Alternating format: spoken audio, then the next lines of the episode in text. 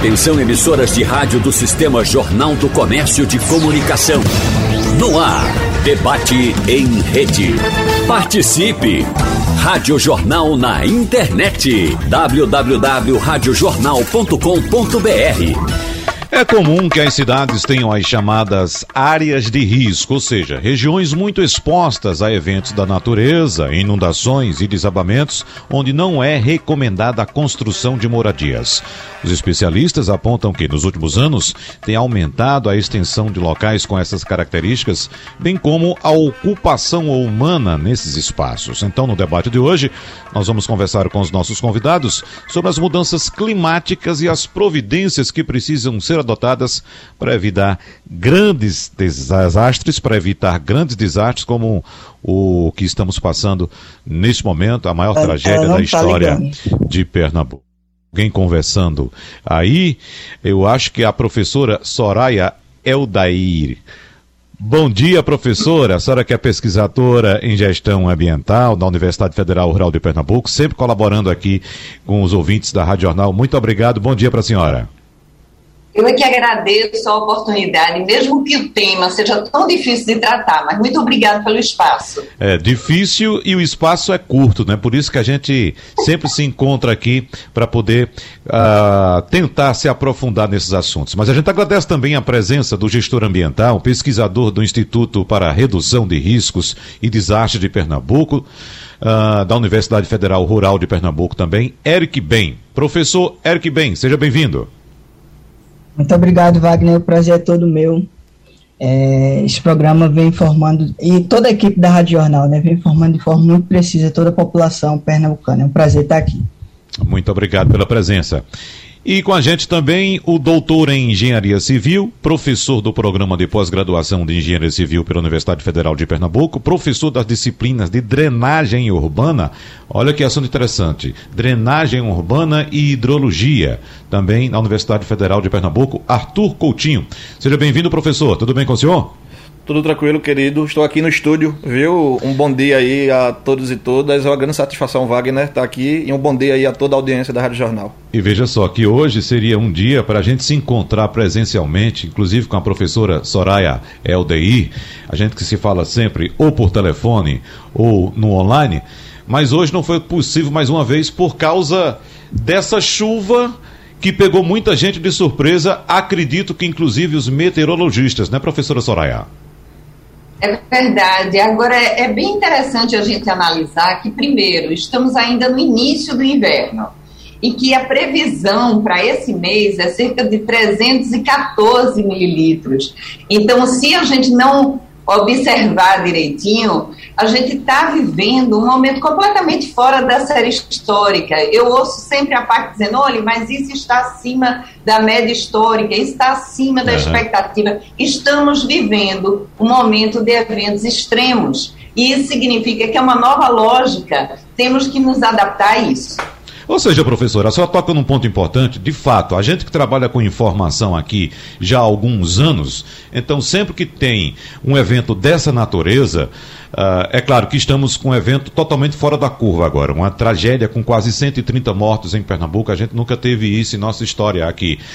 Mas esse discurso é recorrente. Olha, nunca tivemos uma chuva dessa magnitude e, de fato, as chuvas são sempre mais fortes. As intempéries são sempre mais fortes. Agora, o que é que falta para convencer os nossos gestores de que a próxima chuva pode ser até mais forte do que essa, professora Soraya?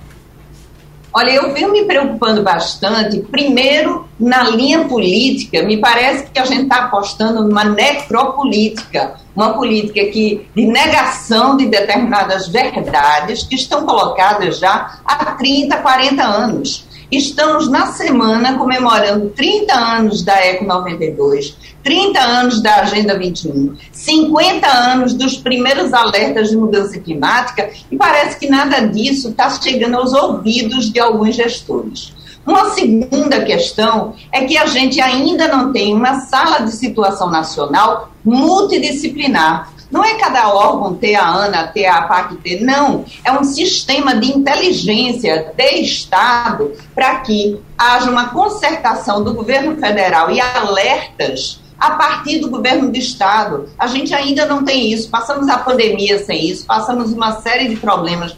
Petrópolis, sul da Bahia, Minas Gerais e agora a gente está vendo o Nordeste, especificamente Pernambuco, sendo mais atingido. E como faz falta a gente ter esse sistema de alerta nacional ativo, efetivo e com inteligência integrada. É bom lembrar, professora Soraya, que todas as áreas do globo passam por intempéries. Né? E como a senhora alerta para a importância desse sistema integrado, Outros países têm esses sistemas. Por exemplo, nas nevascas no hemisfério norte, os países avisam, as prefeituras avisam aos seus munícipes: olha, vem uma nevasca assim, suspende tudo, suspende a atividade econômica, escola, enfim, as pessoas ficam se preparando, ou, no caso, preparadas, melhor dizendo, para atuar diante daquela situação, professora Soraya. Concordo integralmente com você. Meus irmãos, meus três irmãos são americanos, e na realidade eu nasci no Brasil, fui para os Estados Unidos. Minha primeira língua foi o inglês. Então eu conheço um pouco a realidade de lá. Todos os anos eu vou visitar minha família. Almoço de família eu pego um avião. Uhum. E olha, este ano mesmo quando eu mal cheguei, já tinha um alerta no meu celular falando de chuvas fortes. Eu fiquei um período em Fort Lauderdale, na Flórida, onde um irmão mora, depois fui para o Texas, nós já pegamos furacões no Texas. Eu estava lá e o meu celular, que é do Brasil, chip brasileiro, foi localizado e foi visto um alerta todos os televisores, todos os canais de televisão ficam com uma tarja avisando qual é a área. Fica entrando o tempo todo informes meteorológicos. Então a gente tem como fazer isso, mas não sei por que não é feito. Mas eu preciso lhe ser franca, a questão não se limita a isso. Quando a gente olha o orçamento, o orçamento é uma coisa que está me dando um mal-estar físico, porque o ministro de Desenvolvimento Regional tem a cara de pau de vir a Pernambuco avisar que vai haver a liberação de um bilhão. Na realidade, esse é um dinheiro que está lá num fundo de contingenciamento para o Brasil todo e que até este momento só foi liberado 2 milhões. Veja, o presidente veio aqui avisar que tinha um bilhão liberado, que não é fato, não é liberado, está dentro da dotação orçamentária. Não foi repassado para Pernambuco um bilhão, é bom que se diga isso. Foi repassado diretamente para Jaboatão dos Guararapes 2 milhões e 300 mil. Ele, né, Jaboatão entrou com a medida de emergência. Mas e os outros municípios? O próprio Ministério está pedindo, a, a Procuradoria-Geral da República está pedindo esclarecimentos de onde está esse um bilhão anunciado pelos dois ministros e pelo presidente. E todos os pernambucanos, todos os nordestinos, nós queremos saber também onde está esse um bilhão, porque há pessoas nesse momento morrendo, passando fome, com frio, e nós precisamos desse dinheiro, que é dinheiro nosso, não é dinheiro do governo. Uhum. O governo é o gestor. Então, me parece que a gente ainda tem várias questões a tratar e gratidão por abrir esse espaço. Professor Eric Bem, vamos tocar nessa questão dos alertas, essa questão que foi tocada pela professora Soraya LDI, e o senhor, como pesquisador do Instituto para Redução de Riscos e Desastres aqui no estado de Pernambuco. Existia, professor, a gente fala, evidentemente, de maneira aleatória e sem conhecimento profundo dessa causa, da prevenção desses desastres, mas existia a possibilidade de o poder público local, e aqui eu, eu, englobo não só o governo do estado, mas também especificamente as prefeituras, de utilizando as informações da meteorologia, ter evitado uma tragédia dessa magnitude pela qual estamos passando, professor Eric? É, eu acredito que sim. Eu, é assim, de todo modo, o evento que ocorreu na última semana, e acredito que vem ocorrendo, né, é, surpreendeu não só a população, mas também os meteorologistas. Né? As ondas de leste, elas, elas vêm todo, praticamente todo ano, né? Mas eu acredito que não nesse volume no que veio nessa última semana, né?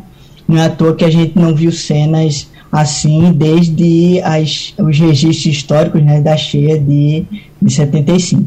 Uhum. Mas, é, no entanto, eu acredito que houve aí um, uma espécie de falha no sentido de que não existia é, planos de contingência para essa situação de emergência. Então, havendo esses planos, poderia ter sido evitado aí a mais de centenas de mortes que, que a gente já, já chega, né? Dia de é, hoje. Me parece, me parece que nós caímos naquela questão do é assim mesmo e deixa para lá. Porque passa, as pessoas esquecem, né, tivemos outras tragédias, outras mortes, aí não deixa, não adianta mexer, deixa aí, depois a gente vai lá, faz uma ação no morro, né, uh, e depois tudo volta ao normal. E o tempo vai passando, vem a eleição e a situação fica do mesmo jeito. A impressão que eu tenho é essa, professor Eric. Exatamente, exatamente. É fato que algumas prefeituras do Recife, por exemplo, vinham tomando ações de, de, é, de macro, macrodrenagem, é, desobstrução de, de, de, canais e alguns pontos de, de, da área do esgotamento, mas é, são ações que é, mitigam ali é, situações mais pontuais, mas que, infelizmente, a gente sabe que esses, esses, esses eventos, como que ocorreu na última semana, infelizmente vão se tornar cada vez mais recorrentes em virtude das mudanças climáticas, como a própria professora Soraya já apontou, né? Então, é necessário aí a criação, é, na minha opinião, né, desses, desses planos de contingência é, em relação a essas situações de emergência. É. Professor Arthur Coutinho, o senhor pode tocar num ponto fundamental no nosso debate hoje, que é a questão da drenagem urbana, já que o senhor é professor dessa disciplina na Universidade Federal de Pernambuco. E a gente observa, por exemplo, uma intensidade da chuva que foi pega, digamos, de surpresa, que pegou, melhor dizendo, os nossos os, uh, irmãos recifenses de surpresa hoje, e a gente observa que a drenagem do Recife completamente comprometida. Eu não sei se pelo, pelo o fato de termos um solo bastante impermeabilizado, acredito que já conversei até sobre essa questão aqui com a professora Soraya Eudei, mas a gente tem asfalto, tem ruas pavimentadas, tem muitas construções num espaço eh, territorial bastante pequeno, e cada construção vai e faz lá o seu quintalzinho com suas lajotas, né? Vem os condomínios que impermeabilizam aquelas áreas todas, e vem a chuva com essa quantidade de água. E outra coisa que eu não entendo aqui no Recife, como é que nós não temos, na verdade na região metropolitana, uma obrigação legal para que cada habitação, para que cada condomínio capte água da chuva, tenha reservatórios, utilize essa água não somente para o consumo próprio, mas também como forma de retenção, que essa água vá para as ruas. Eu não consigo compreender. A gente toca isso aqui há vários anos nessa questão. São Paulo, o município de São Paulo tem uma lei municipal. Cada cada construção, cada condomínio tem que ter um projeto de captação de água da chuva. Então aqui nós não temos nem uma drenagem adequada, nem um projeto de captação de água da chuva. Professor Arthur Coutinho. É verdade, Wagner. É, nós temos, na verdade, um grande problema aí, né, da falta né, do, do controle né, da impermeabilização do solo. Na verdade, a impermeabilização das superfícies, ela acaba sendo assim o principal problema. E quando a gente olha esses números aí, com cerca de 128 mortos, não é? Eu acredito que deve estar passando de 10 mil desabrigados. Fica parecendo que não existe tecnologia para isso, né? A China, Estados Unidos, França já vem, na verdade, estabelecendo o conceito de cidade esponja, né? Como falado aí pelos colegas, né, é, os oceanos, lógico, estão mais quentes, né, cada vez mais quentes, e eventos extremos como esse, né, eventos de máximos como esse, eles devem ser cada vez mais frequentes. Perfeito? Então, em Recife, a gente tem várias limitações, né? A cidade é plana, não é altamente impermeabilizada, né? não é realidade apenas de Recife, mas uma realidade de, da região de toda a região metropolitana e da maioria das grandes cidades brasileiras. Não é? Recife a gente tem toda a questão aí da maré, então em período de chuvas intensas, para você ter ideia, né, a informação que tenho é que essa chuva de hoje foi de 60 milímetros em duas horas. Ora, uhum. é, com algumas equações que nós desenvolvemos na universidade, é, é, cheguei ao número aqui de um tempo de retorno de sete anos. Não é? Ou seja, era um tempo de retorno que, teoricamente, o nosso sistema de drenagem deveria ser capaz de suportar. perfeito? Mas não suporta por causa da questão da impermeabilização. Então, a gente precisa implementar o conceito de técnicas verdes, né? Assim, na verdade, técnicas estruturais, obras não é que atue na microdrenagem, que atue na macrodrenagem. Você falou aí de captação de água de chuva, mas existem outras tecnologias como telhados verdes, pavimentos permeáveis, jardins de chuva, vales de filtração, que são é, tecnologias, né, te, é, é, obras, né, que vão aí compensar os efeitos dessa impermeabilização. E, na verdade, o grande instrumento que deveria estar guiando tudo isso é o plano diretor de drenagem urbana, né? A gente sabe que a, é, o saneamento ele tem aí seus quatro eixos, né? Abastecimento d'água, esgotamento sanitário, é, resíduos sólidos e drenagem de águas pluviais, que é, basicamente a literatura a gente tem chamado mais de manejo de águas pluviais, perfeito? Então, nesse contexto, é, a drenagem ela sempre foi o primo pobre do saneamento, porque são obras é. enterradas que ninguém vê, então base, parece que assim não há uma preocupação com essas obras. É, um outro ponto é que muitas das medidas, não é, tá tudo bem que a gente precisa se preocupar aí com a questão do retirar, não é, o lixo das galerias, dos canais, mas me parece que é, é, é, seria similar a uma pessoa que está, na verdade, assim, por exemplo, com câncer e está querendo tratar o problema é fazendo a barba, entende, Wagner? Uhum. Então, assim, é o problema muito mais amplo, não é? é mas é, é, a gente tem estudado bastante, né, a utilização dessas tecnologias para o contexto da região metropolitana. Assim, a minha conclusão é que essa de fato é o desastre, né, o maior desastre dos últimos 50 anos, né, os números dizem por si só. Mas, assim, estudando as chuvas da cidade, eu é, acredito que também, esse também não é o maior evento, não é dos últimos 50 anos, né? É, é, é tanto em termos de magnitude, né, tempo de recorrência, quanto em volume. Mas é isso, querido. É, eu acho que a tragédia maior é no caso das vidas humanas que perdemos, né, professor Arthur Coutinho? Isso. Mas eu queria, eu queria entender aqui a questão geográfica do Recife. Estamos falando especificamente do Recife, mas claro, podemos abordar outros municípios da região metropolitana. Certo. Veja só, o Recife tem 67% de composição por morros, não é isso? Perfeito. O senhor citou muito bem a, a, a, a região central da cidade é plana. Então nós temos morros e temos uma região plana. Não há uma impermeabilização ou não há uma permeabilização é, adequada do solo e também não temos saneamento, professor Arthur Coutinho, adequado. Né? Nós nosso índice de saneamento é, é risível, ridículo, na verdade. Isso quer dizer que a nossa composição geográfica é em forma de bacia, ou seja, a água que chega não escorre e fica lá simplesmente demorando para descer, levando em consideração que estamos também ao nível do mar? É, os dois problemas, tanto na parte baixa quanto na parte alta da cidade, são problemas de drenagem. Perfeito? Quando a gente está olhando para a questão dos morros, o grande problema da estabilidade, não é da segurança dos morros, é, na verdade, a infiltração da água no solo. Perfeito? Então, nesses casos, nós deveríamos estar aí, por exemplo, com escadarias, com canaletas, não é? é? os muros de arrimo com o sistema de drenagem funcionando. Também falta obra nesse caso, não é? é eu estive em Camaragibe, né, essa semana e vi, por exemplo, é, muita lona, né? Muita lona, ou seja, é outra medida paliativa, né? A gente precisa urgentemente implementar ações do ponto de vista de obras estruturais para é, melhorar a segurança dos morros. Mas não só isso, né? A gente precisa também de soluções do ponto de vista de mobilização da população em casos extremos como esse. Por exemplo, né? Deveríamos ter aí rotas de fuga estabelecidas, né? É, estabelecer locais onde essas pessoas possam procurar em situação de emergência, igrejas, associação de moradores, escolas, não é sirenes, perfeito, para que a gente pudesse aí estar tá mitigando isso de maneira emergencial. Agora, em longo prazo, a gente precisa dos projetos, precisa das obras, perfeito?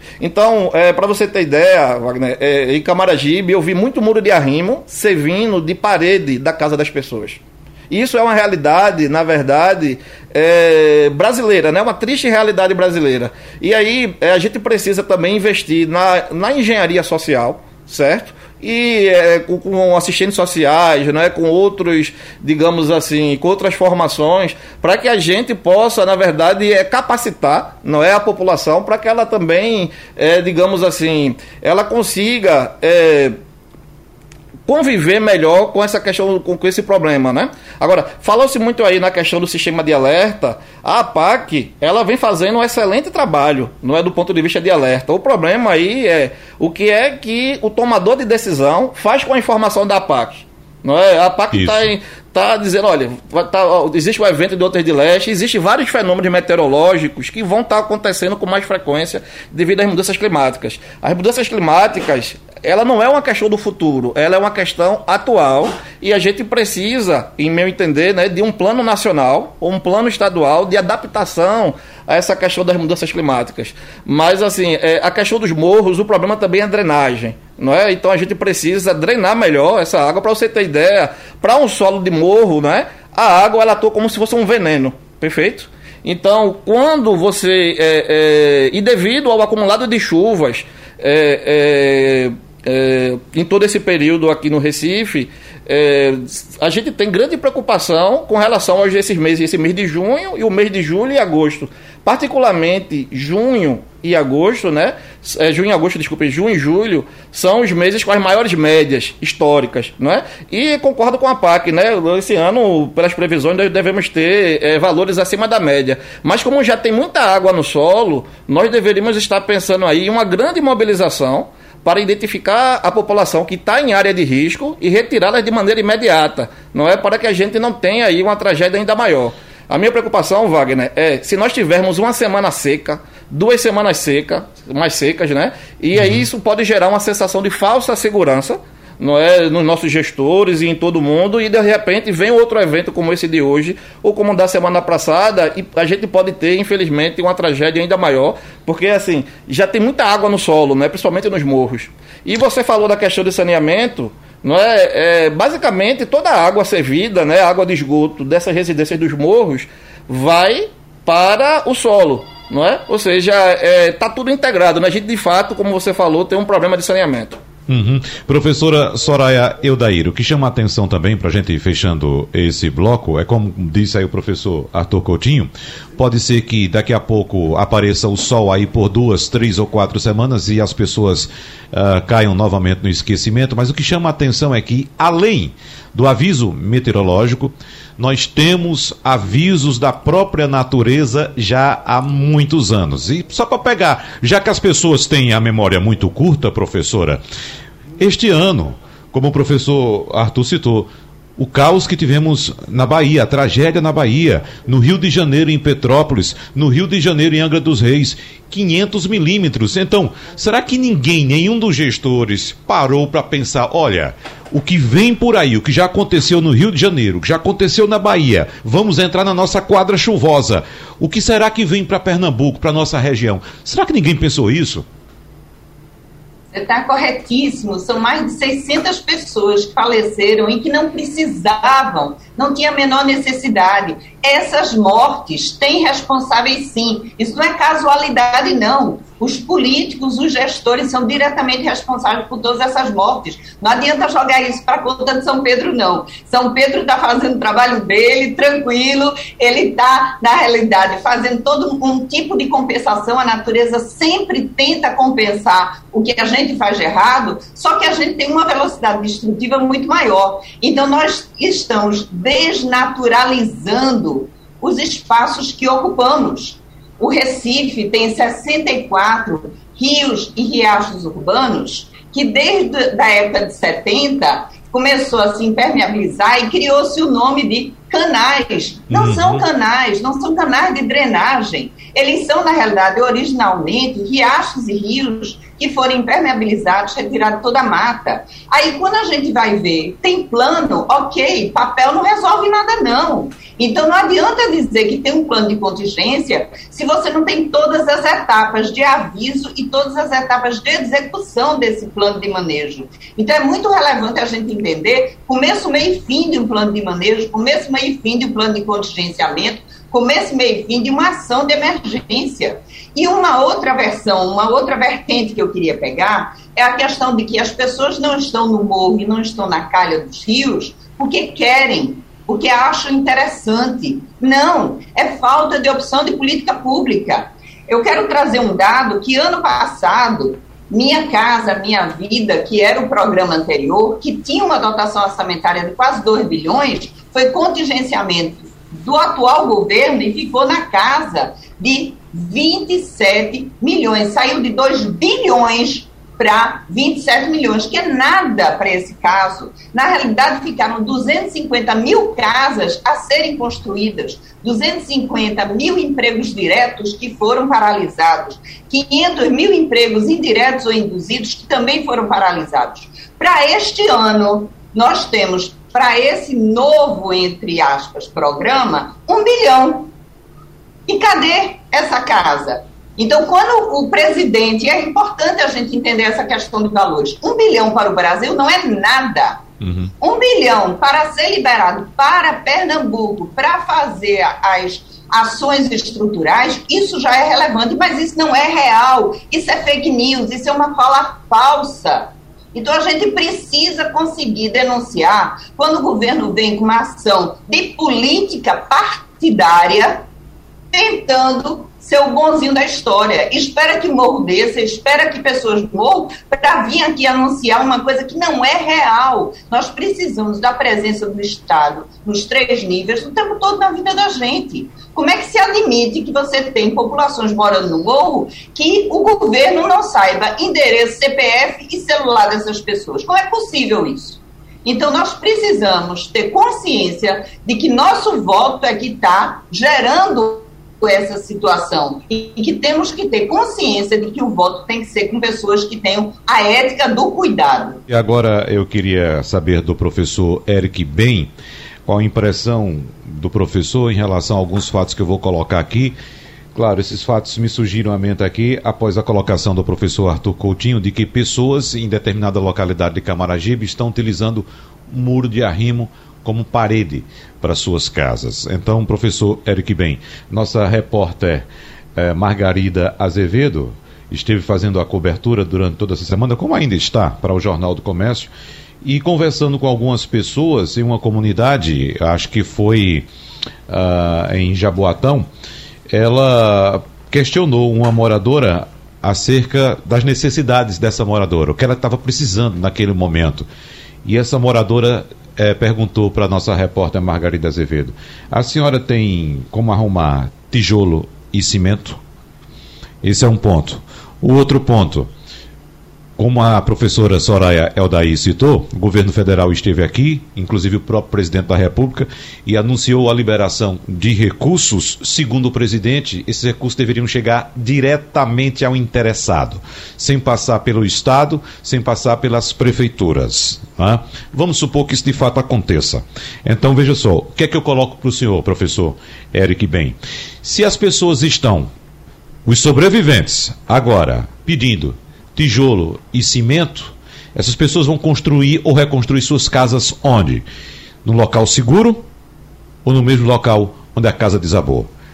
O segundo ponto: se as pessoas vão receber, teoricamente, esse dinheiro diretamente do governo federal, em suas mãos, essas pessoas vão utilizar esse dinheiro para construir suas residências onde?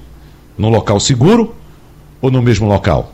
Isso, claro, já que teoricamente não teremos também a intervenção nem o planejamento do poder público, que é quem deveria planejar. Ou seja, professor Eric Bem, tudo desenhado para que no próximo inverno nós tenhamos a mesma tragédia. Infelizmente, infelizmente, Wagner. É, a gente percebe que a tendência vai ser essa de que haja a reconstrução dessas casas e isso mais uma vez é, não é uma falha dos moradores em si, eles não estão ali porque querem, né, eles estão ali porque necessitam. E ressalto que a garantia pela moradia de qualidade né, tá, tá na Constituição, né, lei, a Constituição de 88, salvo engano, no capítulo 2, é, quando fala dos direitos sociais, né, a, a garantia à moradia de qualidade. E esses moradores provavelmente vão voltar, vão voltar para essas áreas de risco, é, pode vir a ocorrer, é, infelizmente, novos desastres, né? É, a gente percebe também, como a própria professora Soraya apontou, a ausência de políticas públicas no sentido de alocar essas pessoas para os locais corretos. não somente do ponto de vista de, da construção de moradias é, populares, né, como, como são chamadas, ou habitações de interesse social, mas também uma ausência de um plano diretor urbanístico, né, de um plano de uso e ocupação do solo por parte desses municípios que deveriam indicar de fato aonde essas pessoas deveriam é, construir ou reconstruir suas casas, né, evitando assim novos novos incidentes é, como os que ocorreram na última semana e vêm ocorrendo, infelizmente. Agora, é interessante, nós estamos falando da tragédia ocasionada ah, em decorrência das chuvas, professor Eric Ben.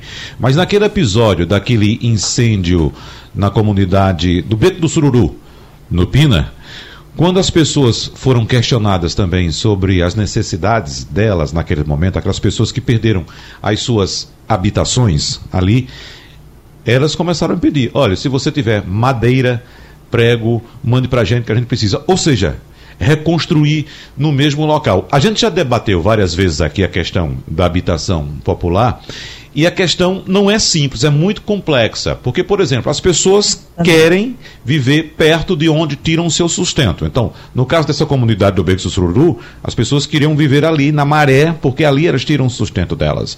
Então, no momento em que o poder público chega e apresenta um plano de construção de habitação em determinado local, primeiro, o local tem infraestrutura de saneamento básico, tem infraestrutura de transporte, tem infraestrutura de eh, saúde, de educação, de cultura, de lazer. Ou seja, as pessoas vão poder viver, ter suas vidas naquele local novo, ou vão ficar lá um determinado momento e vão retornar para o local de risco. Esse é um problema que nós temos, professor Eric.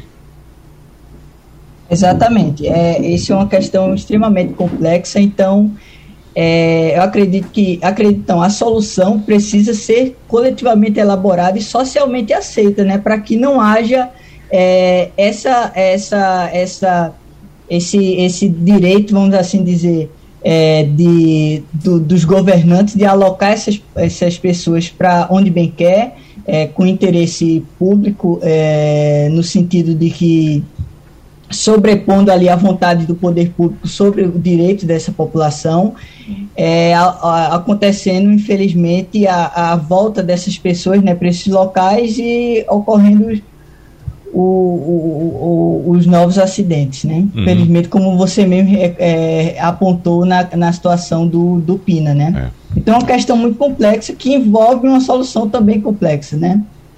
Professor Arthur Coutinho, a estratégia da Prefeitura do Recife para os morros não é de retirada dessas pessoas dessas áreas, mas sim de, segundo o próprio prefeito, né, declaração oficial da prefeitura, mas sim de é, reforçar, digamos assim, essas estruturas e dar condições para que as pessoas permaneçam no morro. A política habitacional da Prefeitura do Recife é de retirada das pessoas de áreas de palafitas e colocá-las em residenciais que possam vir a ser construídos pela própria Prefeitura. O senhor concorda com essa política, professor?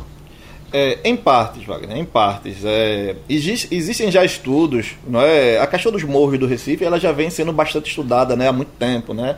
Quero lembrar aqui, não é, do saudoso professor Jaime Guzmão, não é, em memória, né, da Universidade Federal, que já estudou bastante isso.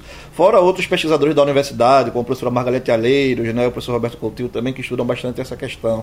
É, em partes, veja, existem estudos da CPRM, não é, que é o Serviço Geológico do Brasil, que já apontam, não é, as áreas de alto risco. E tanto em Recife, Camaragibe, Jaboatão, Paulista, né, é, é, Olinda, não é? Essas áreas já são bem conhecidas, esses relatórios, esses estudos são públicos. Então, nesses casos, a população deveria estar sendo retirada.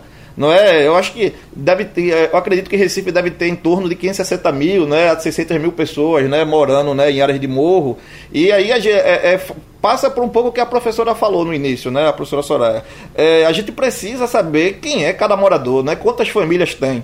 Perfeito? E quem está em área, não é? Existem, na verdade, características técnicas, né? Com relação à composição do solo, ao adensamento, né? É, a falta de saneamento, né? A declividade, etc. Existem diversos fatores técnicos que levam, não é? A concluir que tal área ela é de alto risco. As áreas de altíssimo risco, eu acredito que a solução, de fato, é retirada da população Perfeito? Porque você sabe que é, essa, as populações que estão em morros não é? e que estão em áreas ribeirinhas, elas estão lá porque existe um grande déficit habitacional no nosso país.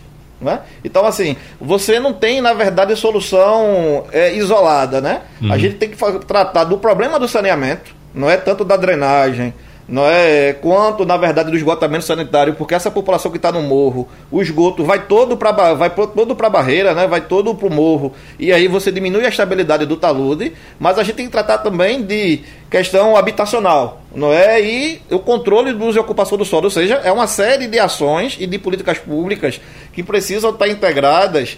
E isso deveria estar previsto no plano diretor, não é, do município, particularmente é, no plano diretor de drenagem urbana não é do município. Mas assim, é, eu acredito que existe também tecnologia, né? Existe técnicas de engenharia, não é? Isso de maneira comprovada, que faz com que a gente possa conviver, não é? E fazer com que parte dessa população é, continue no morro, não é? Para uhum. isso a gente precisa de escadarias adequadas, não é de canaletas em boas condições, de muro de arrimo com seus drenos, né, que a gente chama de barbacãs, não é funcionando corretamente.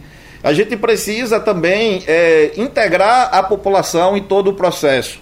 Não é porque é, é, você tem uma questão de retirada da vegetação, por exemplo, de muitos desses morros, né? Você ainda tem a questão, você encontra ainda muita bananeira, você ainda encontra muito depósito de lixo, né? Que vai aumentando a sobrecarga e aí provocando desmoronamento. Ou seja, você tem aí é, o quarteto do saneamento, né, como eu falei, principalmente resíduos sólidos e drenagem, que está muito ligado, né? Estão muito conectados. Então, se falta também uma, uma boa política né, de resíduos sólidos né, para retirada do lixo e também para conscientização é, é, ambiental da população, a gente vai voltar a estar tá repetindo isso em muito, muito breve. Não é? Em muito, muito breve, infelizmente. Então, é, a, a, a minha resposta é que é em parte. De fato, quem está em alto risco, a gente deve retirar não é e estabelecer em regiões seguras, mas é, é você tem é, é, diversas regiões, não é, na região metropolitana em que existe tecnologia, não é, existe medida estrutural que possibilite que a pessoa conviva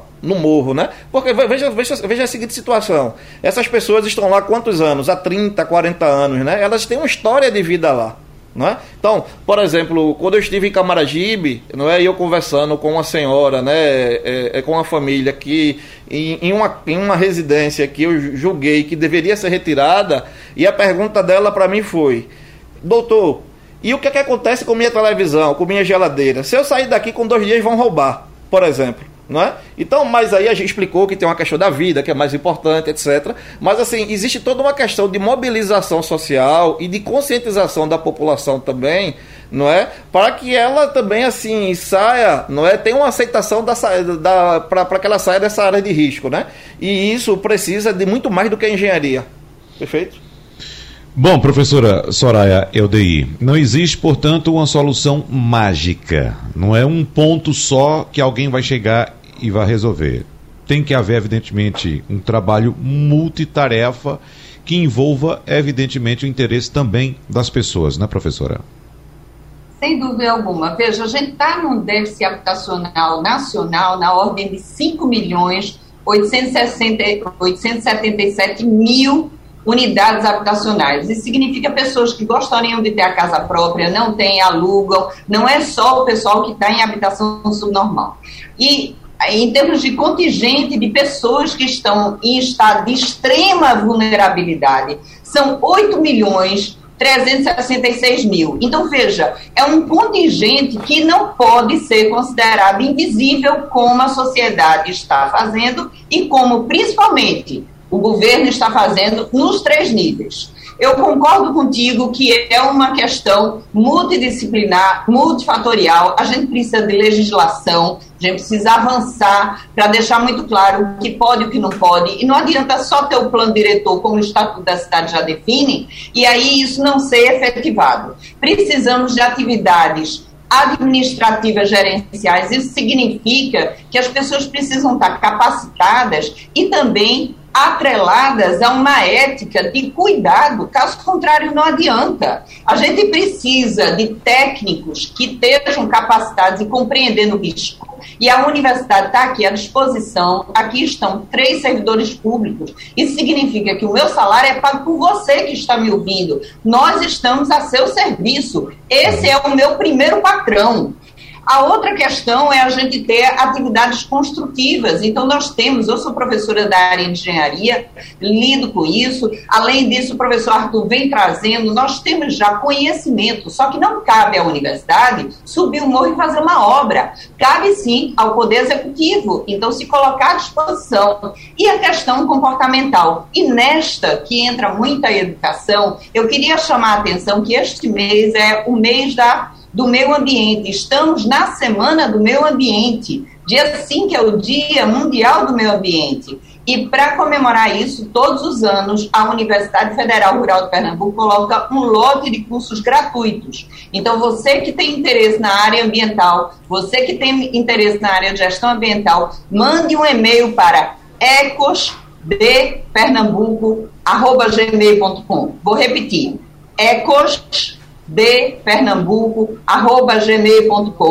Irá um link para você. Nós estamos oferecendo sete cursos gratuitos de 20 horas e é nosso interesse que você participe disso. É para isso que a universidade está para desenvolver estudos, mas também colocar à disposição. Então, está corretíssima a sua posição, que precisamos avançar e precisamos tirar essa venda da população e que a população compreenda que o poder é do povo na democracia. Nós vamos definir daqui a alguns meses quem será o gestor maior dessa nação. Vote com responsabilidade, porque isso pode estar definindo a sua vida e a vida de seus filhos e netos.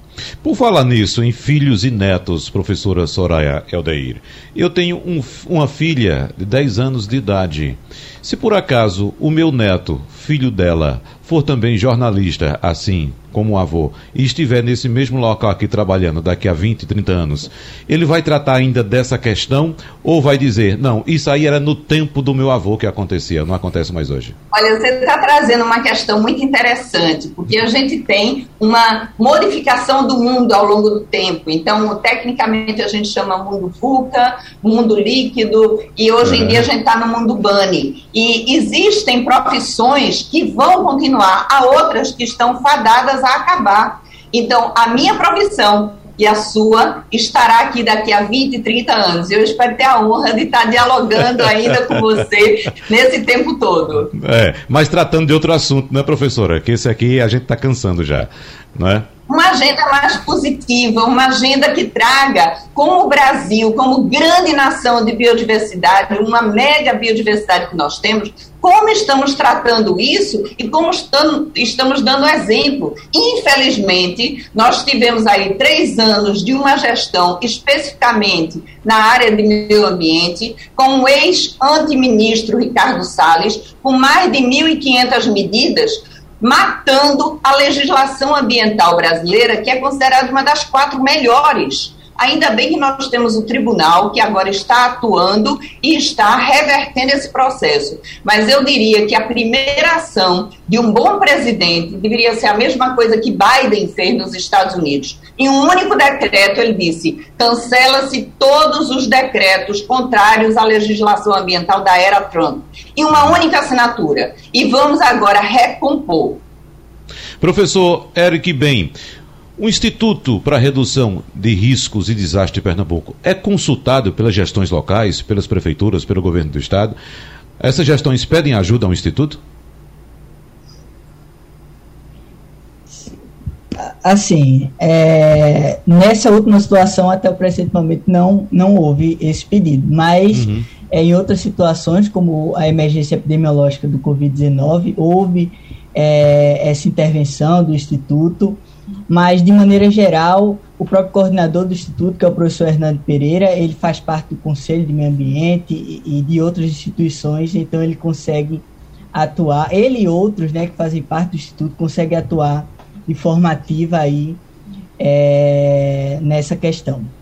É, eu fiz essa pergunta ao senhor com base na colocação feita pela professora Soraya Eldeir, de que os senhores e a senhora Soraya Eldeir, como funcionários públicos, são pagos pelos tributos do cidadão brasileiro e, portanto, são, digamos, acho que até as mesmas palavras da professora Soraya, funcionários do público, né, do povo. É por isso que se chama funcionário público. Então, a universidade, a academia existe para isso, para trabalhar em prol da sociedade. Então, se o gestor público não procura a ajuda da academia, a orientação, os estudos da academia, a situação fica difícil, professor Eric. Exatamente, exatamente. Então, uhum. tem que haver essa conexão entre universidade e poder público para que as soluções saiam do teórico né, e partam aí para o prático e ajudem de fato a população. Para a gente já ir encerrando o nosso encontro de hoje, o tempo já está se esgotando. Eu queria saber aqui, resumidamente, do professor Arthur Coutinho. Pelo que eu entendi, professor Arthur, é de fundamental importância, já que a Prefeitura do Recife, que é quer manter as pessoas morando nos morros e promete fazer ações ou promover ações para que uh, haja um reforço da segurança dessas habitações no morro. O resumo que o senhor citou aqui, pelo que eu entendi, é que é de fundamental importância trabalhar o saneamento nas áreas de morro. É isso? Isso, isso, né? Tanto as obras de drenagem, né? As obras de contenção, não é? é, medidas é, que a gente chama de estruturais e não estruturais não é, é, já que a gente está na parte final, né, responder um pouco daquela sua pergunta de daqui a 20 anos, né? Sim. Eu queria deixar aqui um pouco de mensagem de esperança, né? É, existem aí é, possibilidades de renaturalização dos nossos rios urbanos, não é, dos nossos riachos, né? Existe aí possibilidade de deixar Recife e região metropolitana é, mais verde, né, sustentável, utilizando as técnicas, não é, é, de drenagem urbana sustentável, né, as técnicas compensatórias, como eu falei, na, é, pavimento permeável, jardim de chuva, telhado verde. Podemos também utilizar em alguns locais os reservatórios de detenção, que lá em São Paulo e Rio as pessoas chamam de piscinão, Wagner. Então existe técnica, existe tecnologia não é para que daqui a 20 anos a gente não esteja vendo esse filme se repetir. Então isso aí é a mensagem de esperança e é, deixa de dizer aqui que a Universidade Federal de Pernambuco fica de portas abertas, né, para que a gente possa aí auxiliar no que acharem necessário. Perfeito? Muito bem. Professor Eric Bem, e a mensagem que o senhor deixa para as pessoas que estão hoje em áreas de risco diante do cenário de chuvas que temos pela frente ainda, mês de junho, mês de julho talvez agosto. Que recomendação o senhor deixa agora? A mensagem que eu deixo é que as pessoas é, procurem seus direitos né, junto aos, às mais diversas esferas, né, municipal, estadual e até federal. É, foi feita aí a promessa por parte do governo federal de chegar perto dessas pessoas. Eu acho, particularmente, acho que é difícil, em virtude de que o governo federal não tem essa capilaridade de chegar é, a essa população mas a mensagem que eu deixo também é que, é que a vida seja valorizada, né? Infelizmente, nessas situações, o que deve ser priorizado é a vida. Então, em caso de, de, de repetição uh, dessa situação climática, saiam desses locais de risco e, e busquem um abrigo mais próximo. Muito bem. Professora Soraya Eldeir, Hoje cedo, por volta das 5 da manhã, quando eu acordei, o tempo estava tranquilo, estava até um chuviscozinho, né? Mas nada que assustasse.